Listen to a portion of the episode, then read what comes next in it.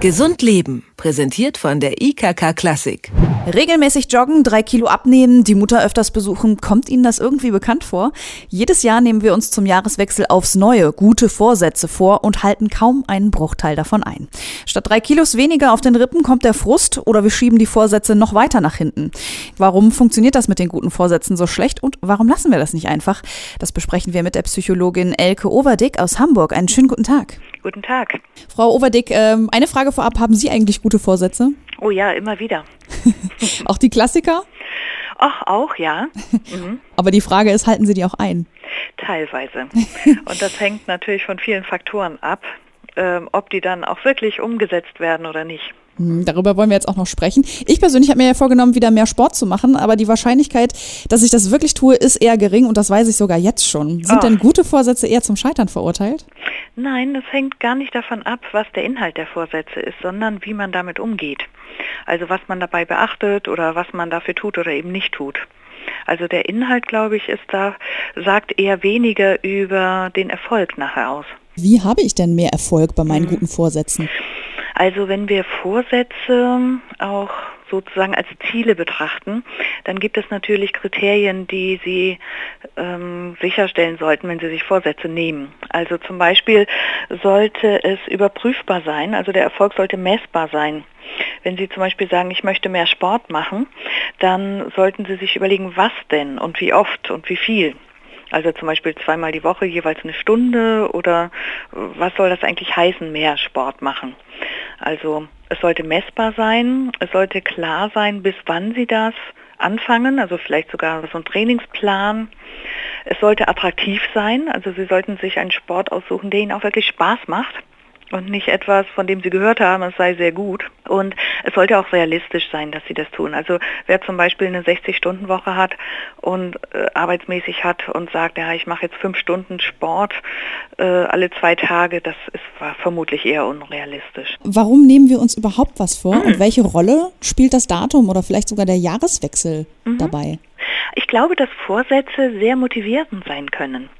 Also ich glaube schon, dass wir Menschen irgendwie auch oft den Drang haben, uns zu verbessern und weiterzukommen, ja, oder irgendwie ja, unser Leben angenehmer zu machen. Es motiviert, es gibt neue Energie, so wie Ziele ja auch sehr motivierend sein können. Und äh, Vorsätze können einfach das Leben teilweise auch einfacher machen. Zum Beispiel Entscheidungen fallen einfacher. Wenn ich weiß, wo ich hin will, dann kann ich auch leichter mal Nein sagen zu den Angeboten, die mir gemacht werden, die nicht zu meinen Vorsätzen passen. Also wenn Sie sich vornehmen, mehr Sport zu machen, zweimal die Woche Sport, und an den Abenden, die Sie sich dafür ausgesucht haben, fragt Sie jemand, ob Sie mit ins Kino gehen wollen, dann ist die Entscheidung auch leichter, wenn Ihr Ziel klar ist. Das heißt, dann kann ich mich eher dafür entscheiden, zum ähm, Sport zu gehen. Zum Sport zu gehen. Ganz genau. Ja, meine letzte Frage war eigentlich, äh, was, was kann ich tun, damit meine Vorsätze wirklich mehr Substanz haben? Jetzt haben Sie schon gesagt, ich muss klare Ziele haben, es muss überprüfbar sein, es muss attraktiv sein. Gibt es noch irgendwie einen ultimativen Tipp? Hat es ähm, vielleicht mehr Sinn, wirklich erst im neuen Jahr mit guten Vorsätzen zu beginnen? Nein, im Grunde können Sie in, wirklich zu jedem beliebigen Tag damit anfangen.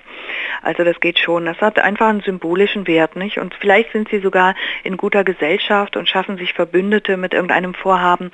Und dann ist es natürlich ganz schön, das an diesen ersten ersten zu koppeln. Ich glaube schon, dass das sehr viel Sinn macht.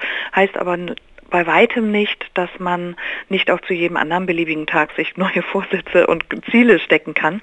Und es gibt schon auch Tipps, wie man äh, die Erfolgswahrscheinlichkeit erhöhen kann. Also zum Beispiel, wenn Sie ein Vorhaben haben, dann sollten Sie es wirklich auch in Ihrem Kopf tief verankern. Und das geht zum Beispiel, indem man sich innere Bilder davon macht, also Bilder, wie man sich vorstellt.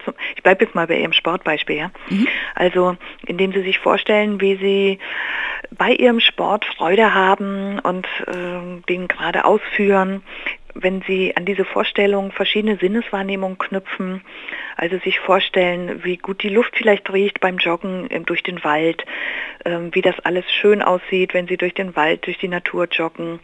Sie könnten sich vorstellen, wie toll sich das anfühlt, Ihr Körper, wenn der gelockert ist und ähm, nachher entspannt ist. Also das sind die drei Kriterien, nicht, wie man es am besten verankern kann, mit inneren Bildern, so Wahrnehmungen auch, mit Emotionen und mit eigener Aktivität. Wenn Sie Ihre Vorstellung von den Vorhaben damit verknüpfen, dann erhöht das sehr die innere Verbindlichkeit. Und vielleicht auch die Motivation, das wirklich ja, durchzuhalten. Genau. Das genau. sagt die Psychologin Elke Overdick. Gute Vorsätze funktionieren manchmal nicht so gut, aber wir geben die Hoffnung nicht auf und haben jetzt ein paar Tipps bekommen. Ich danke Ihnen dafür. Ja, sehr gerne. Vielen Dank auch an Sie. Gesund Leben, präsentiert von der IKK Klassik, gibt es auch zum Nachhören als Podcast.